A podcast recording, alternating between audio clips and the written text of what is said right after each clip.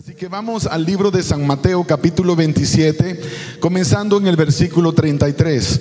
Ahí está el texto que quiero compartir con ustedes. Voy a continuar con lo que Pastor Ernesto la semana pasada presentó para ustedes, una reflexión acerca de lo que fue la vida y también el sacrificio de nuestro Señor Jesucristo.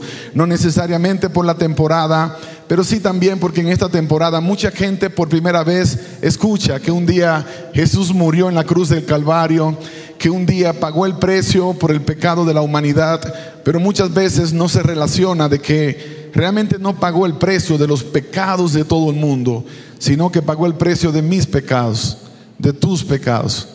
Ninguno de nosotros tenía posibilidad de salvación hasta que la experiencia de la cruz sucedió. Y la palabra dice que por cuanto nosotros pecamos, todos quedamos destituidos de la gloria de Dios. Y es ahí donde entra el maravilloso plan de Dios para rescatar a la raza caída. Leo lo que la palabra dice. Cuando llegaron a un lugar llamado Gólgota, que significa lugar de la calavera, le dieron a beber vinagre mezclado con hiel, pero después de haberlo probado no quiso beberlo. Cuando lo hubieron crucificado, repartieron entre sí sus vestidos echando suertes para que se cumpliera lo dicho por el profeta. Repartieron entre sí mis vestidos y sobre mi ropa echaron suertes. Y sentados lo custodiaban allí. Pusieron sobre su cabeza su causa escrita. Este es Jesús, el Rey de los judíos. Padre, muchas gracias por darnos esta bendición tan grande de poder estudiar tu palabra. Gracias por la experiencia de adoración de esta mañana. Gracias porque nos permites presentarnos delante de ti y porque tú desciendes donde tu pueblo se congrega, no solamente para adorar, sino también para estudiar tu palabra. Así lo dijiste. Ayúdanos a entender en tiempo presente cuál es el mensaje que tú tienes para nuestras vidas. En el nombre de Jesús. Amén, Señor. Amén. Cuando nosotros estudiamos la historia de la redención de la raza humana, es imposible entender el tema de la redención si no puedo comprender el tema de la caída de la raza como tal. Nosotros estamos pagando los platos que otros quebraron. No fueron nuestras decisiones, fueron las decisiones de otros, pero por generaciones hemos tenido que cargar con la triste realidad de que el pecado se transmitió como pandemia de generación en generación. Nuestros primeros padres pecaron y activaron una maldición que ha venido cargando la humanidad por siglos y siglos. El Señor Jesús vino para quebrar la maldición del pecado, pero esta acción de salvar no tiene mucho significado en la vida de un ser humano que no le recibe. En otras palabras, no importa que Jesús murió en la cruz del Calvario para ti si no lo recibes. Importa porque Él ya pagó el precio y ahora los seres humanos cada uno decide si lo recibe o no. Pero hay gente que dice, bueno, qué bueno que Jesús murió en la cruz del Calvario y ya. Ellos no están pensando que es relevante para ellos. Ellos no están pensando que eso los conlleva ahora a tomar una decisión. Si Jesús ya pagó el precio, entonces ¿de qué manera lo puedo acreditar a mi cuenta? Si Jesús murió por mí, ¿cómo puede ser una realidad en mi vida que lo que Él ganó yo lo puedo recibir? Porque cuando Jesús pagó el precio en la cruz del Calvario, ganó el privilegio de dar vida eterna a quienes creen en Él. La palabra dice, porque de tal manera amó Dios al mundo que dio a su Hijo unigénito, para que todo aquel que en Él cree, no que, no se pierda, sino que tenga, ¿qué cosa? Vida eterna. Y ahí está la clave. Porque si se trata de creer en Jesús, creer que Jesús murió en la cruz del Calvario, que pagó el precio de mi salvación, si eso es todo lo que tengo que hacer, entonces también es importante que yo entienda lo que creer significa. Porque hay tanta gente que dice que cree en Dios.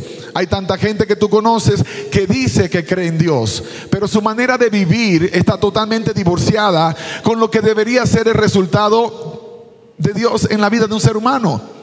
Si yo digo que creo en Dios, entonces le voy a creer a Dios. Y si le creo a Dios y Dios me dice, Richard, no vayas por ese camino, no voy a ir porque Dios me dijo que no vaya por ese camino. Si Dios me dice, Richard, quiero que vivas la vida de esta manera, entonces voy a vivir la vida de esa manera porque Dios me dijo que la viviese de esa manera. Y así fue como comenzó todo el problema. Dios le había dicho a nuestros primeros padres, Adán y Eva, que ellos tenían la libertad de comer de todo lo que Él les había dicho, que lo, que Dios había creado para ellos y les había dicho que era para ellos, excepto de un árbol que estaba en el medio del huerto. No era que el árbol era venenoso, es que simplemente era una señal de obediencia. Es como cuando tú le dices a tus hijos, no tiren los zapatos en la sala o recojan los calcetines. Ah, cuando van al baño, por favor, ah, no tiren la ropa en el suelo. Y tus hijos deciden no hacer eso en forma de desafiar tu autoridad. En el momento pareciera que la única solución es que tú recojas lo que ellos tiraron. Pero si tú no los corriges, llegará el momento que su desobediencia les llevará a cosas peores. Irán de mal en peor. He visto padres que sus hijos les faltan al respeto y ellos casi lo celebran con una sonrisa. Es que está muy pequeño, pequeño. Si de pequeño es un monstruo, cuando sea grande serás la primera persona que se tragará. Porque si no lo corriges cuando es un niño, la palabra misma lo dice, instruye al niño en su camino, instruyelo, dile por dónde debe caminar. Entonces lo vas a salvar para el futuro. Pero pastor, en mi caso yo crié a mis hijos en los caminos de Dios y se apartaron. Entonces, ¿qué ondas? Entonces Dios te dice claramente, la promesa es que aún se apartaran aun cuando fuere viejo, dice la palabra, no se apartarán del propósito para el cual tú los marcaste. Y algunas personas dicen, bueno, pero es que el mío se apartó. Lo que la palabra está diciendo es que no importa si hizo una curva a la izquierda, una a la derecha, al final terminará en el lugar para el cual tú lo formaste, para el cual tú lo preparaste. Porque Dios honrará ese pacto que hiciste con Él cuando tus hijos eran pequeños. Y lo he escuchado y lo he visto y lo he conocido. Pastor, yo le serví a Dios, pero me aparté de los caminos de Dios me perdí, pero nunca olvidé las oraciones de mi mamá, las oraciones de mi papá y he decidido regresar a los caminos de Dios. Así que nadie lo pudo apartar. Al final de la historia terminó en el lugar que Dios lo quería, terminó cumpliendo con el propósito que Dios tenía para su vida, pero sus padres hicieron su parte, lo hicieron. Desgraciadamente, esa no es la historia que se vive todos los días en nuestra sociedad. Una sociedad permisiva. Un niño de siete años le dice a mamá que no se siente niño, se siente niña. Y los padres comienzan a apoyar la confusión de un niño de siete años, eh, dándole la idea equivocada de que él ya no es niño, sino que es niña. Y peor, algunos que tienen plata lo llevan para una cirugía para que el niño ya no sea niño, sino que sea niña. Y así pensamos que la sociedad va en la dirección correcta. Y no estoy hablando solamente de Estados Unidos donde vivo, estoy hablando del mundo entero. Es la misma triste realidad. Los seres humanos viviendo en abierta rebelión contra Dios, totalmente rebelados contra Dios, a pesar de que muchos dicen que creen en Dios. Entonces hay un problema, sí hay un problema. Y es más grave de lo que nosotros pensamos, porque está en juego la eternidad. No solamente esta vida, está en juego la eternidad. Desde que nuestros primeros padres se rebelaron contra Dios, Dios ha estado insistiendo y corriendo detrás de los seres humanos, buscando la manera de encaminarles otra vez por el camino que Él había marcado para ellos desde el principio. Si ustedes leen en el libro de Génesis, cuando Adán y Eva pecaron, Dios de inmediato llegó fue al huerto y comenzó a llamar y comenzó a preguntar, Adán, ¿dónde estás? Adán, ¿dónde estás? Y Adán de repente salió de detrás de un árbol y dijo, hey Señor, aquí ando, por aquí estoy. Y el Señor le dice, pero ¿qué pasa? ¿Por qué estás escondido? Bueno, es que oí tu voz y tuve miedo porque, porque estoy desnudo. El ser humano nunca tuvo miedo de Dios.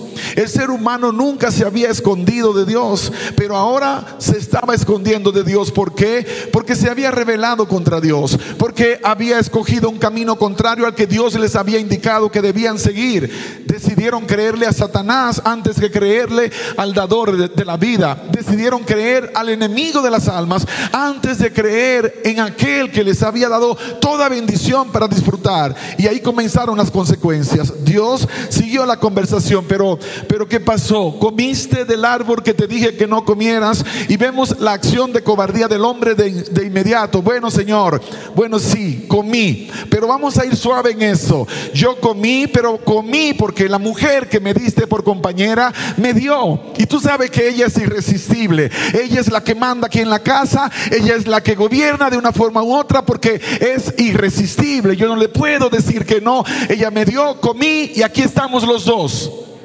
fritos. No sabemos qué vamos a hacer.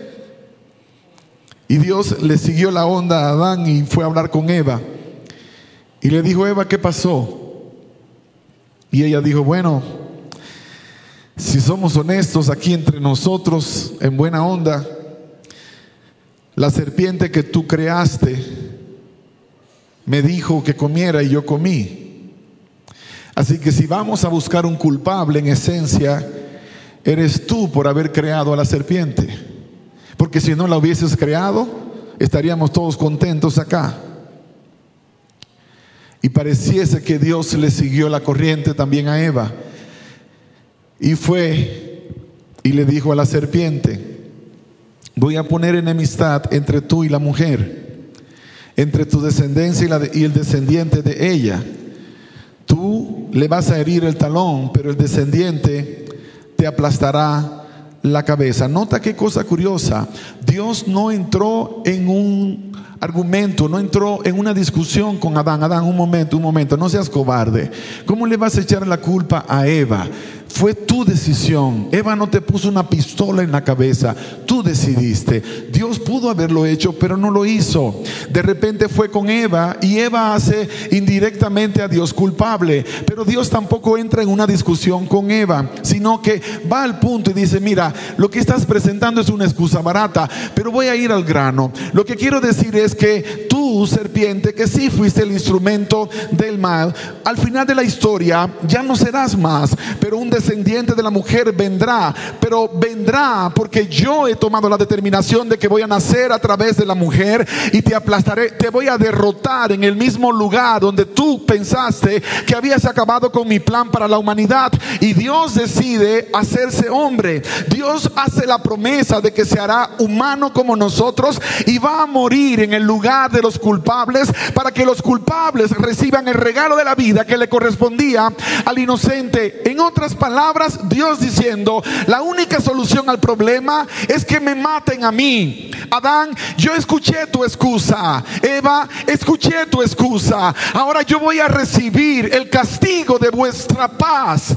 El castigo que les corresponde a ustedes, lo voy a poner sobre mí mismo. Voy a pagar el precio que ustedes deberían pagar. No quiero escuchar la excusa. Les quiero dar la solución, la única noticia. Y van a comenzar ustedes ahora, en ese momento, a experimentar lo que sus acciones trajeron como consecuencia. Y aunque la Biblia no lo dice, es probable que Dios le trajo un cordero a Adán y un cordero a Eva y les dijo, mátenlo. Adán y Eva no habían visto la muerte en su contexto real. No la habían experimentado. Entonces de repente Dios les trae a lo mejor un cordero a Adán, uno a Eva, y entonces dice, tenemos que derramar la sangre de ese animal, porque ese cordero me representa a mí. Él es inocente, no tuvo nada que ver con la decisión que ustedes tomaron. Ahora Él pagará el precio del culpable y por primera vez se derramó la sangre. Y entonces... Entonces, y esto es el Evangelio según San Richard, no vayan a decir que les dije que la Biblia lo decía, pero es lo que yo imagino. Entonces Dios tomó y comenzó a quitar la piel del cordero. Le quitó el traje que cubría al cordero. Porque Adán y Eva ya habían resuelto el problema del pecado. Se pusieron hojas de higuera, como si podían cubrir con hojas de higuera la vergüenza de su desobediencia. Mas no podían hacerlo. Ahora Dios toma piel. Y el, y el verso 21 del capítulo 3 me da la razón. Dice, y Jehová Dios hizo para el hombre y su mujer túnicas de pieles y los vistió. Yo te apuesto que no era piel de culebra o de serpiente y debió haber sido de esa manera lo mejor. No, era piel de cordero, porque la palabra a Jesús lo presenta claramente como el cordero de Dios que quita el pecado del mundo. El cordero murió desde antes de la fundación del mundo, dice la palabra, para que tú y yo hoy podamos tener salvación en Cristo Jesús, la seguridad de la salvación, gracias a lo que el Cordero había hecho mucho antes de que yo naciera. Eso es lo que la palabra estaba estableciendo. Ahora bien, era simbólico, claro, no era literal. Estaba diciendo Dios que llegaría el momento en que esto pasaría de la misma manera. Y lo doloroso de esto es que por los siglos que vinieron, los seres humanos, en vez de corregir el problema, se enamoraron del problema. Vivieron más lejos de Dios que lo que en el corazón de Dios jamás debió haber sucedido. El dolor que había en el corazón de Dios. Cuando tú avanzas en el libro sagrado y te vas a la historia de Isaías y miras cómo el profeta Isaías narra lo que sería la entrega de Jesús por ti, la entrega de Jesús por mí. Entre los judíos, el libro de Isaías es un libro que se le tiene respeto en un grupo, pero en otro no tanto. Especialmente por el capítulo 53, que habla del Evet Yavet, el siervo sufriente de Jehová. Porque para un típico judío, para ellos lo que el Pentateuco enseña de que básicamente ojo por ojo, y diente por diente. Si usted la hizo, usted la paga. Nosotros somos muy buenos para decirlo. El que la hace, la paga. Y usamos la Biblia para decir, el que siembra, cosecha. Es cierto, porque si usted sembró naranjas, no espere que va a cosechar manzanas, porque lo que usted siembra, eso cosecha. Si usted sembró para mal, no espere que va a cosechar para bien. Pero esto va contrario a toda la teología del judío tradicional. Verso 3 dice, y desechado entre los hombres, hablando de Jesús, varón de dolores, experimentado en quebranto, y como que escondimos de él el rostro, fue menospreciado y no lo estimamos. Ciertamente llevó en nuestras enfermedades y sufrió nuestros dolores. Y nosotros le tuvimos por azotado por herido de Dios y abatido. Pero anote bien, mas Él fue herido por nuestras rebeliones, molido por nuestros pecados, y el castigo de nuestra paz fue sobre Él, y por su llaga fuimos nosotros curados. En la mente del judío tradicional esto no, no tiene sentido. Como que por sus llagas fuimos nosotros curados. Como que el castigo nuestro se lo pasaron a Él. No, no, no. La justicia implica que el que lo hizo tiene que pagar las consecuencias de sus acciones. Y tienen razón. Tienen razón. A ti y a mí lo único que nos corresponde es la muerte. Porque la Biblia dice que la paga del pecado es qué cosa? Es la muerte. ¿Y cuántos de los que estamos aquí podemos decir, pues yo nunca he pecado? Pero te vas a sorprender, hay gente que piensa así. Hay gente que dice, yo soy una persona buena, yo no robo, no mato, amo a mi suegra, yo, yo hago todas las cosas que nadie más comúnmente haría. Y esas personas sienten una especie de justicia propia que delante de Dios se pueden parar y decir, ¿sabes qué, Señor? La verdad que, que no me caes muy bien. La verdad que ah, esas reglas que tú pones ni, ni van conmigo porque yo he sido perfecto en todas las cosas que yo he hecho una historia en la Biblia que ustedes recuerdan, la historia de aquel muchacho, un joven rico, que Jesús lo recibe para una entrevista y el muchacho Jesús, él le pregunta, ¿qué tengo que hacer para salvarme? Y Jesús le dice, guarda los mandamientos. Y él dice, ¿cuáles? Dice, no robes, no mates, no adulteres, haciendo referencia a los diez mandamientos y él todo orgulloso dice, todo eso he guardado durante toda mi vida. No he matado a nadie, no he robado, no he hecho ninguna de esas cosas. Así que entonces me saqué la lotería, estoy salvo. Y luego Jesús le dijo, bueno, te falta un pequeño detalle. Vende todas las propiedades que tienes, junta la plata y dásela a los pobres. Y vas a tener tesoros conmigo que nunca se te van a acabar. Y cuando Jesús dijo eso, entonces quedó al descubierto que él nunca había guardado nada que nunca había guardado nada, porque la letra de la ley no tiene ningún propósito delante de Dios que la cumplas. Lo que le importa a Dios es el espíritu dentro de la misma. Cuando tú dices, yo nunca he matado a nadie porque no apretaste el gatillo de una pistola o empuñaste un cuchillo, estás totalmente equivocado, porque cuando tú odias a una persona, ya mataste a esa persona. Y si vamos a contar, entonces hemos matado a muchísima gente, porque a más de uno hemos odiado. Cuando nos nosotros hablamos, bueno, yo nunca me fui con la esposa de mi hermano, pero le echaste el ojo a la que no era tuya. Y, Jesús lo dijo, cometiste adulterio. Entonces no guardé lo que el mandamiento estaba diciendo. Cuando nosotros hablamos del tema de la envidia, hoy día con las redes sociales, donde alguien publicó que va en un viaje a Europa y usted anda diciendo, es sin gracia, mira cómo anda por Europa y yo ni siquiera puedo llegar a, no sé, aquí a la esquina, pues, quisiera ir a, a, Chepito, Tepito. Ni a Tepito puedo ir a comprar nada. Y estos andan por el mundo dando vueltas. Y desarrollamos envidia porque quisiéramos lo que ellos tienen. No celebramos lo que ellos disfrutan, lo queremos y la envidia no es que, oh, yo quisiera tener una casa como la que tiene mi hermano, me inspiró a comprarme una casa hermosa como la que él tiene. Eso no es envidia. Envidia es cuando quiero la de él.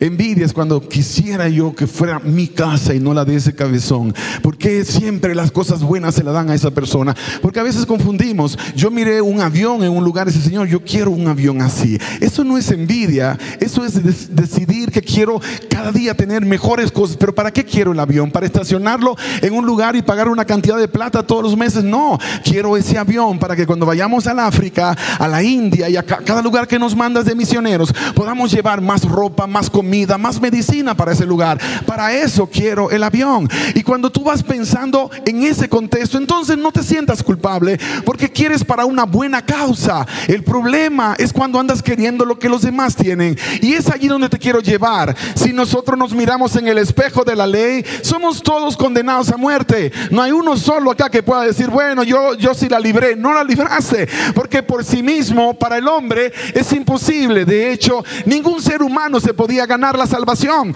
Ningún ser humano se podía ganar el favor de Dios. Por eso no puedo entender cuando veo gente en lugares como en el Vaticano, donde he estado varias veces, que van de rodillas sangrando para tratar de ganar el favor de Dios. Como si su dolor pudiese conseguirlo. Como si sufrimiento podría lograr que Dios diga, oh, cuánto ha sufrido este muchacho. Acá lo voy a salvar. No, no entendieron la onda, no entendieron el Evangelio. El Señor Jesús sufrió para que yo no tenga que sufrir. El Señor Jesús murió para que yo no tenga que morir. El Señor Jesús resucitó para que yo tenga garantía de que voy a vivir por los siglos de los siglos. Esa es la buena noticia. Alguien necesita saberlo. Alguien necesita enterarse. Cuando nosotros vamos a lo que fue la, la entrega de nuestro Señor, el sacrificio, el cumplimiento de lo que fue la palabra profética.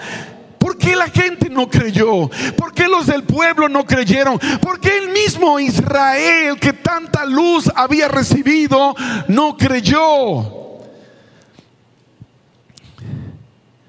Porque las profecías lo habían señalado. Incluso dijeron el tiempo cuando Jesús tenía que morir.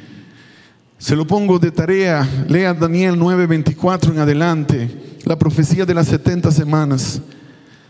70 semanas están determinadas para tu pueblo, le dijo el Señor a Daniel, para expiar el pecado, traer la justicia perdurable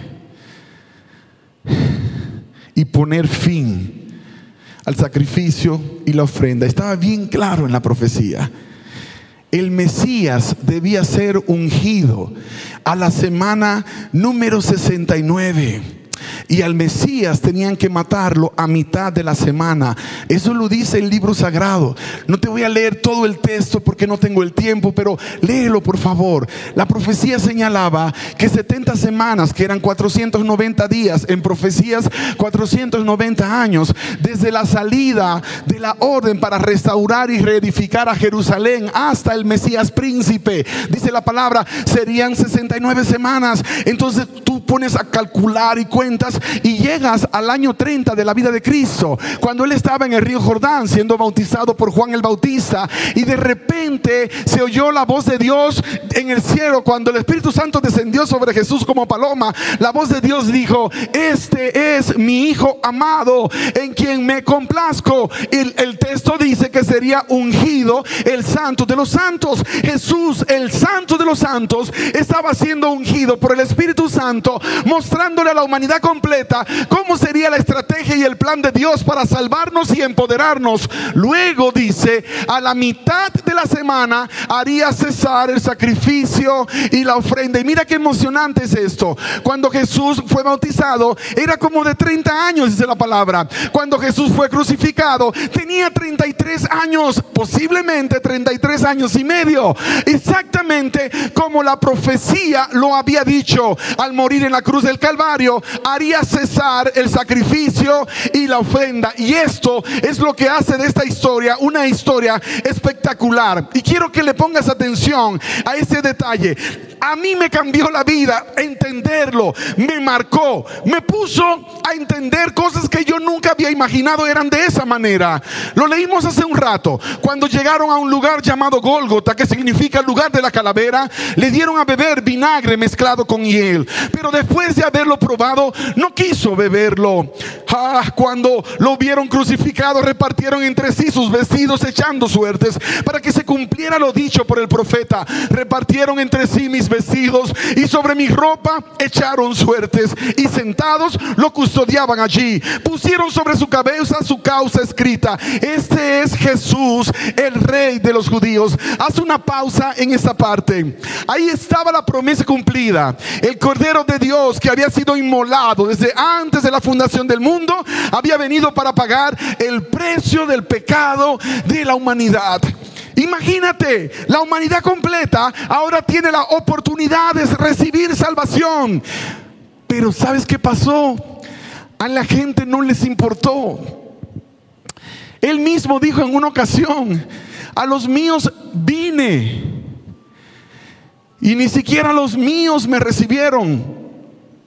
Cuando Jesús vino para pagar el rescate, vino para pagar el rescate de la humanidad completa. La humanidad ni siquiera lo recibe. No pudo nacer en, una casa normal. Nació en una cueva y no en una cueva solamente, sino en el lugar donde los animales se encontraban como si fuese un animal. El que había venido a rescatar a la humanidad. El que era rico se hace pobre. El que era rey se hace un esclavo. Viene a pagar por los humanos y ni siquiera un lugar decente le dieron. Así somos los seres humanos de agradecidos. Sanó hizo maravillas y ni siquiera le dieron reconocimiento. Hay una parte que tú a lo mejor has leído anteriormente. Aparece en el libro de San Mateo, el capítulo 21. Capítulo 21, versículo 6 en adelante. El día que Jesús entró a Jerusalén montado en, un pollino, en, en, un asna con su, con su cría. Jesús entra como rey de Israel. Entra como conquistador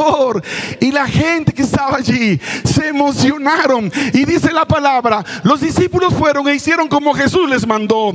Trajeron el asna y el pollino, pusieron sobre ellos sus mantos y Jesús se sentó encima. Y la multitud muy numerosa tendía sus mantos en el camino. Otros cortaban ramas de árboles y los tendían por el camino. Y la gente que iba delante y los que lo seguían aclamaban diciendo, gloria al Hijo de David, bendito el que viene en el nombre del Señor, gloria en las alturas.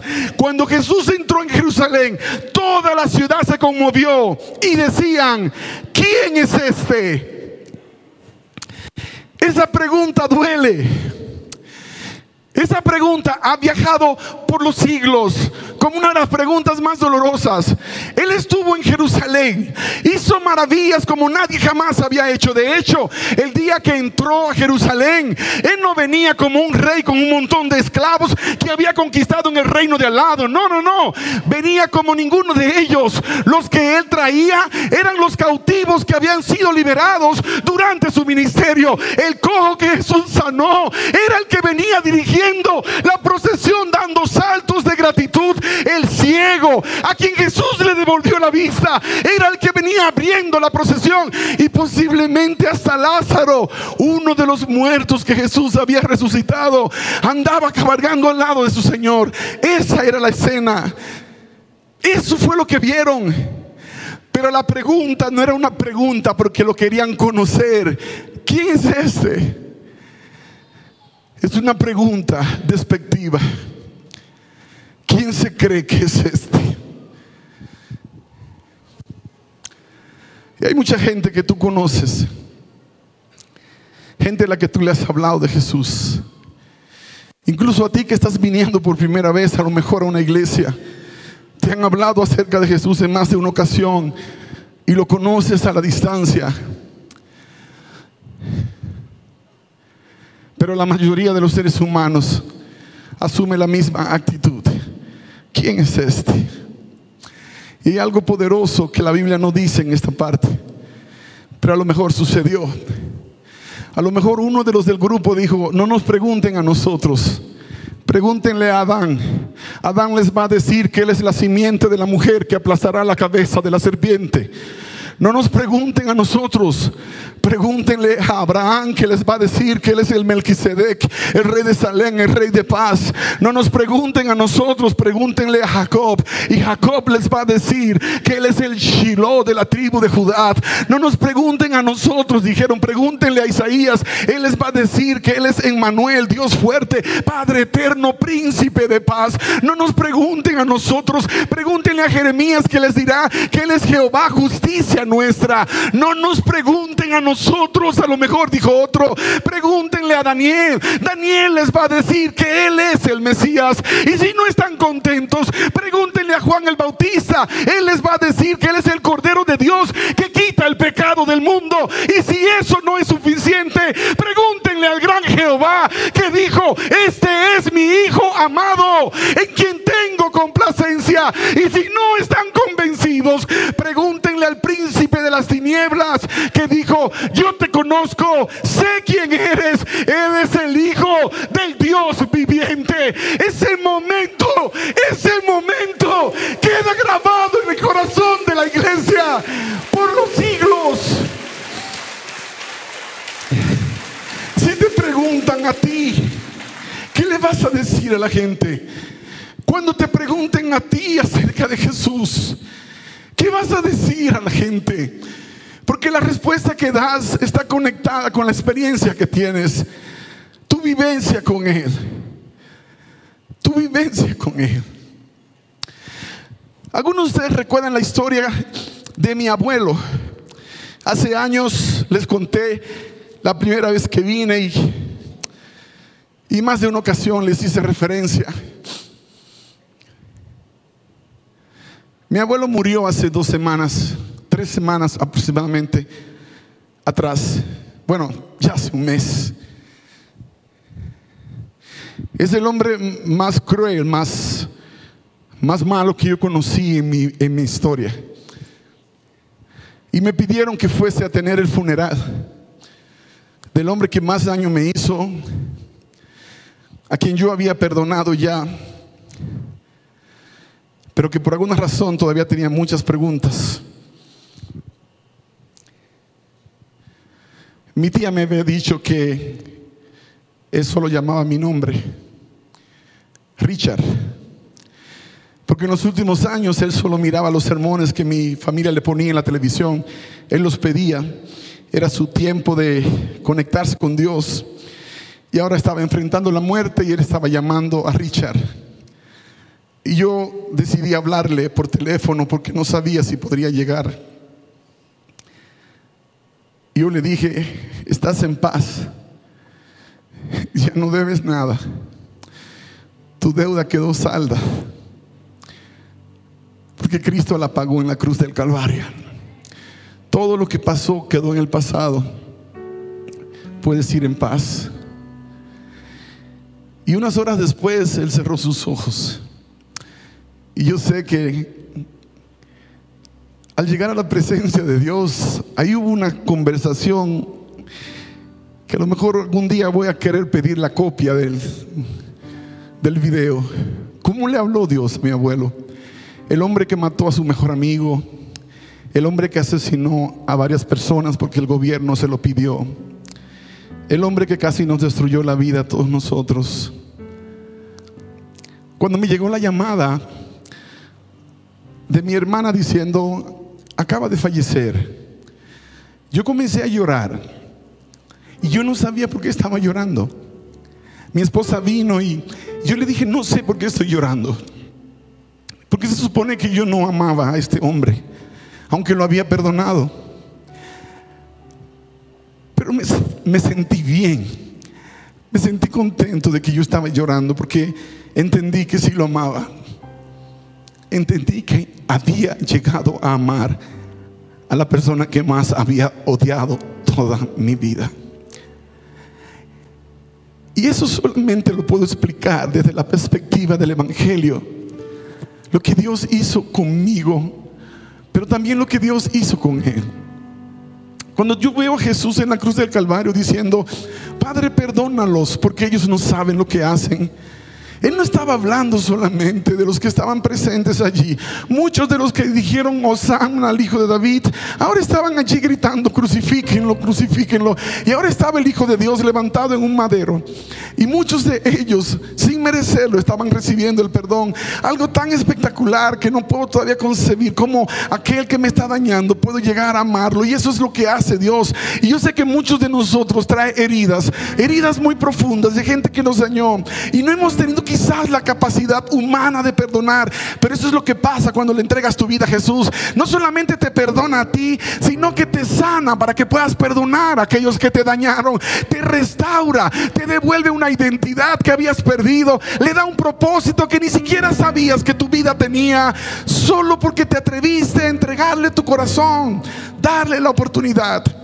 Y yo hablé en el servicio fúnebre de mi abuelo. Me tocó hablar tres veces, me tocó compartir la palabra tres veces. Y cuando yo estaba hablando, yo dije a la gente que estaba allí, mi abuelo fue una de las personas más malas que jamás pude haber conocido. Porque no solamente te golpeaba hasta que sangrabas, sino que se lo gozaba, se lo disfrutaba.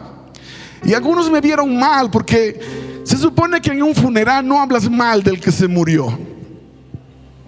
Pero eso es lo que la gente piensa que debe ser. Porque al final yo les dije, lo maravilloso acerca de mi abuelo no es cómo comenzó o cómo vivió, sino cómo terminó su carrera. Porque aquel monstruo un día se encontró con el cordero y el cordero lo transformó y se convirtió en una persona totalmente opuesta. Y el que un día fue mi gran detractor el que un día fue mi verdugo, al final de su carrera era mi admirador, el que me echaba porras, el que hablaba con orgullo en el barrio. Ojalá conozcan a mi nieto, ojalá vean lo que él es, ojalá sepan acerca de él. El hombre que nunca imaginé que jamás pudo haber cambiado, Dios lo cambió, Dios le transformó la vida. Y lo que te puedo decir en este momento es, no importa si tú fuiste el monstruo o alguien más lo fue. Los dos necesitábamos encontrarnos con Cristo Jesús. Los dos necesitábamos salvación. Los dos necesitábamos restauración. Y es probable que de la única forma que Dios lo pudo haber salvado era primero atrapándome a mí. Es probable que de la única forma que Dios podrá salvar a aquellos que te dañaron es primero salvándote a ti. Que tú eres el canal, eres la vía de acceso, eres el camino que Dios usará para llegar hasta los corazones más duros que jamás pudiste imaginar. Porque no fue en vano, no fue en vano lo que dice la palabra, lo que sucedió. Desde la hora sexta hubo tinieblas sobre toda la tierra hasta la hora novena. Cerca de la hora novena Jesús clamó a gran voz diciendo, Eli, Eli, lama, lama sabactani, que significa Dios mío, Dios mío, ¿por qué me has desamparado. Algunos, algunos de los que estaban allí al oírlo decían a Elías llama ese. Al instante corriendo, uno de ellos tomó una esponja, la empapó de vinagre, la puso en una caña y le dio a beber. Pero los otros decían, deja, veamos si viene Elías a, a librarle. Pero Jesús, habiendo otra vez clamado a gran voz, entregó el Espíritu. Entonces el velo del templo se rasgó en dos, de arriba abajo. La tierra tembló, las rocas se partieron y los se abrieron y muchos cuerpos de santos que habían dormido se levantaron. Y después que Él resucitó, salieron de los sepulcros, entraron en la santa ciudad y aparecieron a muchos. El centurión y los que estaban con Él custodiando a Jesús, al ver el terremoto y las cosas que habían sido hechas, llenos de miedo, dijeron, verdaderamente, este era el Hijo de Dios. Y así, así se pagó el precio, así se saldó la deuda. El Hijo de Dios Wow, qué momento tan espectacular. Hubo un terremoto. El velo del templo se rasgó en dos de arriba abajo. Si hubiese sido de abajo arriba, posiblemente hubiese dicho a alguien, bueno, fue alguien que vino y lo quebró. Pero era tan alto que no hay ninguna explicación lógica para decir cómo se quebró de arriba hacia abajo. ¿Sabes qué? Un ángel poderoso estaba preparado y listo. Cuando Jesús dijo allá en la cruz, consumado es, se pagó el precio, salvación para todos los que crean en mí. En ese momento el ángel con una sonrisa de emoción quebró el velo que separaba el lugar santo del lugar santísimo, diciendo, se acabó el sistema de sacrificios, acaba de morir en la cruz del Calvario el Cordero inmolado, el Cordero de Dios que quita el pecado. Como hubo un terremoto tan grande y eran las 3 de la tarde, la hora nona, la hora de sacrificio, es posible que cuando el sacerdote estaba a punto de matar al cordero, en ese momento con el terremoto, el cordero también se escapó y le dijo, amigo, pare, no se dio cuenta de lo que acaba de pasar, acaba de morir el redentor de la humanidad, ya mi sangre no es necesaria, la humanidad ya tiene un salvador, los animales fueron más sabios que los seres humanos, los animales fueron más sensibles que la humanidad. La naturaleza lo sintió. El sol se oscureció para no ver a su Señor, a su Creador, desnudo en el madero. La naturaleza resintió la muerte del Rey de Reyes y Señor de Señores. Más la humanidad siguió creyendo que nada había pasado. Y todavía hay mucha gente que vive de esa manera. Yo te quiero hacer una invitación en esta hora. Tú y yo tenemos dos opciones. Podemos decir como dijeron algunos aquel día, crucifíquenlo. Crucifíquenlo. Como diciendo, no nos importa él. No tiene nada que ver con nosotros. O podemos decir, Señor Jesús, te acepto como mi Señor y mi Salvador. Acepto que lo que tú pagaste en la cruz del Calvario fue suficiente para saldar mi deuda. Y a partir de hoy, quiero vivir siendo un seguidor tuyo. No un seguidor de la religión, un seguidor del Redentor del mundo. Y yo sé que esa es una de las decisiones más difíciles que un ser humano puede tomar. Porque se necesita no solamente estar convencido, sino haberle dado espacio al Espíritu Santo para que convierta mi corazón. Pero te puedo decir lo que he dicho muchas veces en este mismo lugar.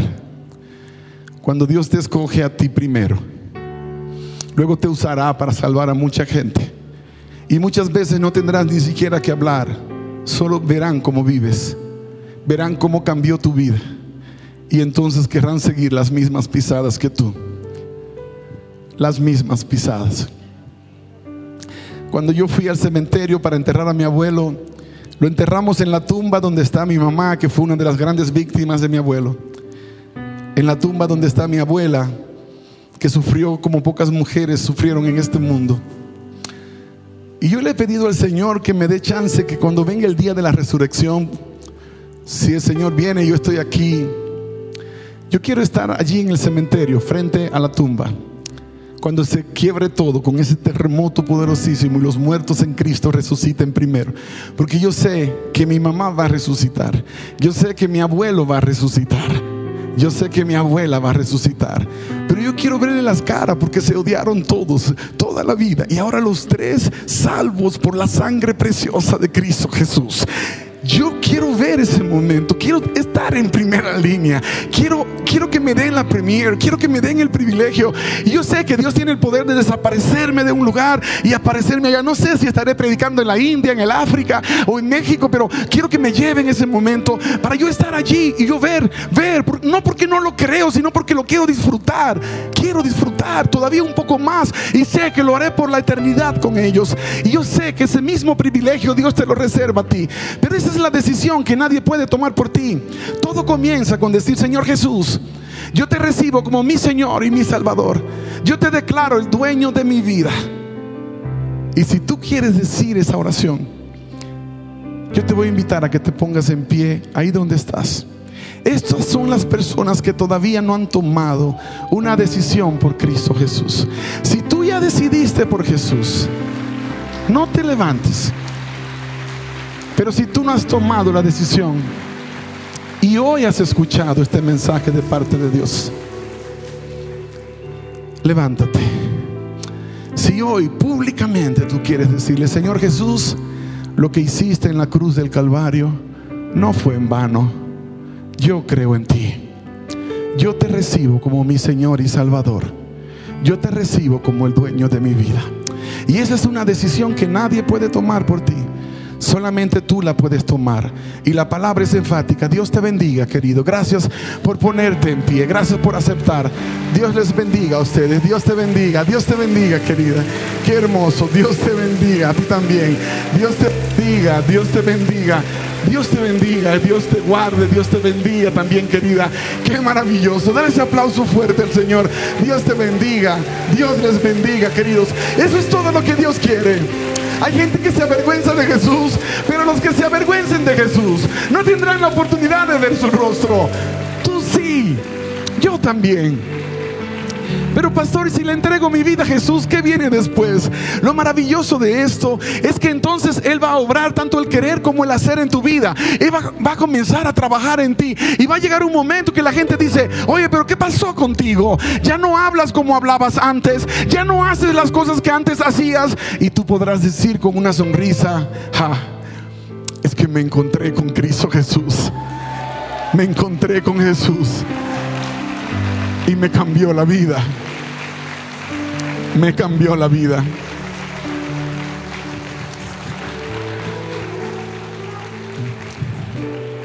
Solo una oportunidad. Eso es todo lo que Dios te pide para cambiar tu historia para siempre. Y yo sé que estamos con mucho cuidado acá en México, pero yo les voy a pedir, los que se pusieron en pie, que vengan acá no tienen que juntarse uno con el otro. Mantengan un espacio entre ustedes. Yo quiero hacer una oración y quiero que Pastor Ernesto y Pastora Sandra puedan venir. Ven hasta acá y pueden ponerse si uno al lado de otro. Si son familia, se pueden abrazar porque ustedes están todos juntos. no, no desaproveches esta oportunidad. Ven en el nombre de Jesús. Porque este es el momento que habías estado esperando. Llevas una vida esperando que Dios te dé esta oportunidad. Y ya llegó la oportunidad. ¿Qué vas a hacer con la oportunidad? La vas a dejar pasar. Hay oportunidades que, que no se repiten. Y el enemigo sabe. El enemigo sabe que hay gente que no va a tener una segunda oportunidad porque ya él tiene un plan para acabar con sus vidas. Y esa era su última oportunidad. Por eso no puedo dejar pasar una sola oportunidad para invitarte a que le entregues tu vida a Cristo Jesús. Miren a ese grupo de jóvenes que viene allí. Den un aplauso fuerte, porque eso es hermosísimo. Eso es maravilloso. Eso es espectacular. Muchachos, iglesia, donde yo nací, y algunos de ustedes que han leído mi libro a pesar de todo, y, el otro, donde yo nací, no mucha gente salía de allí. Todavía cuando fui al funeral de mi abuelo, ahí estaban muchos de los chamacos que crecieron conmigo, y no sé por qué se miraban hasta más viejos. Y, y yo decía, pero si tiene menos edad que yo, ah, pero es que han vivido una mala vida, y yo la he vivido para Cristo Jesús. La diferencia ha sido impresionante estando por allá, por Egipto. Les decía a uno de mis muchachos, solo el privilegio de estar en estas tierras tan lejanas, testificando, me hace ser tan agradecido con Dios porque ¿de dónde me sacó? ¿De dónde me sacó? Y por eso no puedo parar de contarle a la gente lo que Él hizo conmigo. Y doy gracias a mis amigos pastores, porque cada año me permiten venir al día de evangelismo y compartir con ustedes de las cosas que Dios está haciendo y de lo que su palabra enseña. Pero yo sé que no solamente son ustedes, todavía hay otras personas acá, yo lo siento en mi corazón, que estás peleando la batalla de tu vida. Porque sabes que Dios lleva mucho tiempo llamándote, que le entregues tu vida. Pero todavía estás con la idea tonta de que primero la voy a arreglar y luego se la entrego a Dios. Si tú pudieras arreglar tu vida sin Dios, entonces no necesitas a Dios.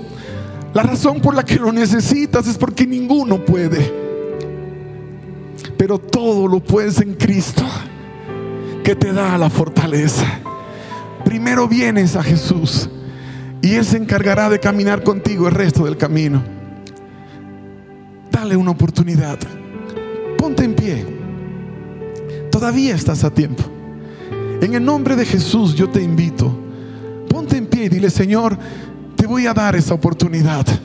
Por favor, llévame de la mano porque porque solo no puedes, porque sola no puedes. Y yo siento en mi corazón que por lo menos aquí hay todavía unas 10 personas más que están peleando con Dios, peleando la batalla de su vida. Dios te bendiga, amado. Dale fuerte ese aplauso. Dios te bendiga, hijo. Gracias. Vente nosotros. No tengas miedo. Dios les bendiga, muchachos. Gracias por, por aceptar. Si ellos pudieron, tú también puedes. El mismo poder que levantó a Jesús entre los muertos. Es el poder que nos levanta. Es el poder que nos transforma. Es el poder que nos hace una nueva persona, una nueva criatura. Y eso es todo lo que Dios está pidiendo. Dios te bendiga, mi señora. Dios te bendiga también a ti, querido. Todo lo que Dios te está pidiendo es una oportunidad. Y eso es lo espectacular del Evangelio. Que seríamos nosotros, deberíamos ser nosotros pidiéndole a Dios una oportunidad. En cambio es Dios pidiéndonos a nosotros una oportunidad. Hoy, lo que ha sucedido en este lugar, la decisión que ustedes acaban de tomar, ha provocado una fiesta en el reino de los cielos. Hay una fiesta grande, pero también está aquí en la tierra. Y yo sé que todavía algunos de ustedes están peleando la batalla de su vida. Y una vez más te digo, yo no te vine a ofrecer una religión, vine a hablarte de mi Salvador, de mi Señor, el que me cambió la vida, el que me cambió no solamente a mí, sino a mi familia y a miles de personas a las que he podido hablar. Y yo quiero que los pastores vengan en este momento porque ellos van a hacer esta oración contigo. Tú viniste a esta casa porque Dios te quiere dar familia. Dios no quiere que seas un cristiano huérfano en la tierra, sino que tengas paternidad, que tengas padres que te van a cuidar, que te van a acompañar en el camino, que te van a inspirar. Qué bendición, qué lindo. Miren ese Hijo de Dios que ahí viene a, la hora undécima. Ese es el Evangelio. Ese es el Evangelio. Pastores. Muchas gracias, Richard. Queremos hoy, queremos hoy orar por ustedes. Queremos decirles que Dios les ama. Dios, Dios cambia vidas. Y yo sé que el testimonio que Richard nos ha compartido es algo que es real, pero también muchos de los que estamos aquí sentados podemos decir, Dios ha cambiado mi vida diferentes necesidades, diferentes problemas, diferentes situaciones, o a lo mejor todo está bien, pero yo sé que necesito llenar un vacío en mi corazón, que solo Dios lo puede hacer. Y Él está listo para, para mostrarse a nuestras vidas. Así que queremos invitarles y animarles a que hoy puedan decirle a Jesús, Señor Jesucristo, entra a mi corazón. Y hoy queremos hacer una oración, si queremos pedirles que aquí al frente si tú has pasado, o a lo mejor si tú no has pasado por vergüenza o por pena o porque te sientes raro que tengas que venir aquí al frente. Pero yo quiero invitarles a todos los que hoy están tomando esta decisión, que cierren sus ojos si quieren para no distraerse. Si no quieren, está bien, pero que puedan repetir después de mí esta oración y puedan pensar en lo que están diciendo. Porque de la boca al corazón, hay una conexión muy importante siempre.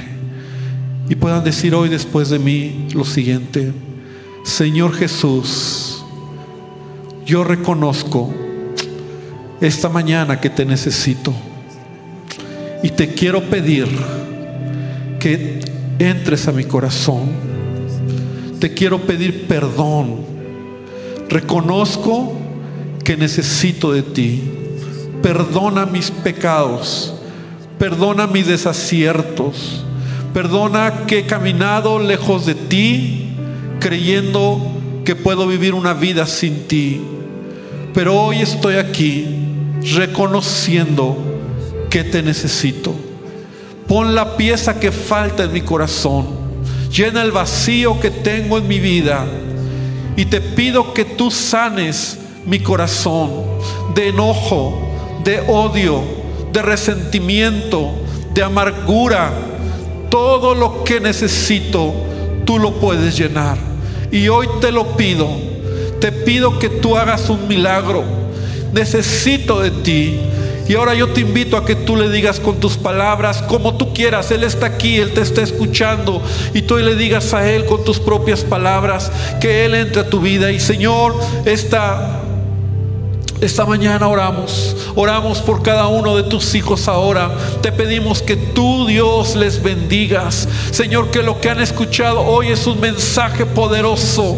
Padre, porque no solo es lo que hoy Richard nos ha compartido, es el mensaje de vida que puede cambiar. Señor, que nos ha cambiado a tantos la vida, el propósito en esta tierra. Señor, que tú te glorifiques en sus vidas, Señor, y que ellos sepan que tú les amas que a pesar de cómo ha sido su vida, tú les amas, a pesar de todos los errores y pecados, tú les amas. Y si aún hay alguien aquí que viene luchando con, con ataduras, con vicios, con pecados, con enfermedades, te pedimos un milagro, te pedimos que tú traigas sanidad, te pedimos que traigas libertad, Señor, que rompas todo pecado y todo vicio en el nombre de Jesús, Señor, y que les des libertad de toda esclavitud, Padre. Te lo pedimos en el nombre de Jesucristo. Amén y amén, Señor. Amén. Amén. Amén. Lo que Dios ha hecho hoy es algo maravilloso. Lo que Dios ha hecho es algo extraordinario en sus vidas. Porque la Biblia dice que si crees con tu corazón y lo confiesas con tu boca, Él puede darte vida eterna. Y queremos decirles que les amamos, nos alegra que estén con nosotros y esperamos que no sea la única vez porque hay mucho que queremos que queremos que pueden aprender, que pueden conocer más del amor de nuestro Dios. Así es, y algo importante que, que yo quiero que se lleven este día, todos estos que han hecho eh, su oración de fe, creyendo, entregándole su vida a Cristo y pidiendo una nueva vida, una vida diferente. Quiero que no olviden la fecha el día de hoy, 24 de abril. Así es. Porque la Biblia habla de que una vez que nosotros le entregamos nuestra vida a Jesús, como lo acaban de hacer ustedes, su nombre es escrito en el libro de la vida eterna. Así es. No lo olvides nunca. Hoy 24 de abril, tu nombre ha sido escrito en el libro de la vida eterna. Y aun si hoy mismo por la noche murieres, tienes que tener la certeza Así es. que te vas al cielo, que te vas con el Señor. Porque hay un lugar esperándote ahora en la casa de tu Padre. Pero no me dio tiempo de cambiar. No iba a ser por buenas obras la salvación que Dios quiere que las hagamos cuando lo tenemos y mostremos que Cristo vive en nosotros. Pero la salvación para vida eterna no es por tus buenas obras, sino por haber creído que Cristo pagó tu deuda para que tú pudieras entrar. Y hoy lo has recibido así. Recibe ese regalo, llévalo en tu corazón y nada más queremos también animarles a que sepan que esta, este- esta semana, si nos lo permiten, van a recibir una llamada. Si tú nos diste tus datos, tu teléfono, vas a recibir una llamada donde te vamos a ofrecer cinco clases para que sepas qué hacer con esta nueva vida que Dios te da. ¿Cómo lo voy a trabajar? ¿Cómo, voy a- ¿Cómo puedo aprender a orar? ¿Cómo puedo leer la Biblia? ¿Cómo es posible que con una oración yo voy a tener vida eterna tan fácil, tan... Es, fa- es fácil para nosotros porque es un regalo. Fue difícil para Jesús. Él pagó el precio para que nosotros recibiéramos ese regalo tan grande. Amén. Y entonces en esas cinco clases queremos explicarte por qué con la Biblia en la mano. Con la Biblia en la mano que tú puedes entender por qué con oración soy salvo. ¿Cómo puedo orar? ¿Cómo puedo leer la palabra? ¿Cómo puedo cambiar, eh, no volver a ensuciar esto que Dios me está dando el día de hoy? Porque también la Biblia nos habla que cuando un pecador se arrepiente, Él lava y perdona los pecados. Nunca más tiene memoria de ellos. Nunca más se acuerda de los pecados que tú te, le acabas de poner delante. No importa cuál haya sido el nombre de tu pecado, no importa cuál haya sido. Nos decía el pastor Richard, su abuelo mató gente. Quizá tú mataste a tu bebé, quizá abortaste. No sé lo que hayas hecho, hayas asaltado, secuestrado. Yo te digo, el único pecado imperdonable, dice la Biblia, es la blasfemia contra el Espíritu Santo. Lo dice la Biblia. ¿Qué es eso? Si no sabes qué es, es porque no lo has hecho. Cualquier otro pecado es perdonado. No dejes que el enemigo te siga culpando. Dios te ha perdonado y olvida tus pecados, perdónate tú también. Y comienza una vida nueva y diferente. Danos la oportunidad de darte esas cinco clases para saber cómo empezar a caminar esta nueva vida que Cristo te está regalando hoy. Él ha borrado tus pecados, te ha lavado. Ahora estás vestido de vestiduras blancas y resplandecientes. Estas cinco clases te van a ayudar para no ensuciarlas, pero si algo les llega a salpicar, también te van a enseñar cómo limpiarlas, porque ahora eres de Cristo.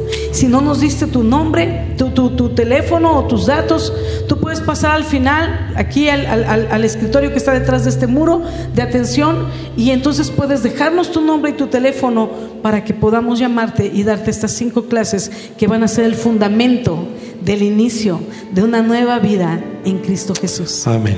Gloria a Dios. Dios les bendiga. Un fuerte aplauso y pueden ir pasando a tomar su lugar.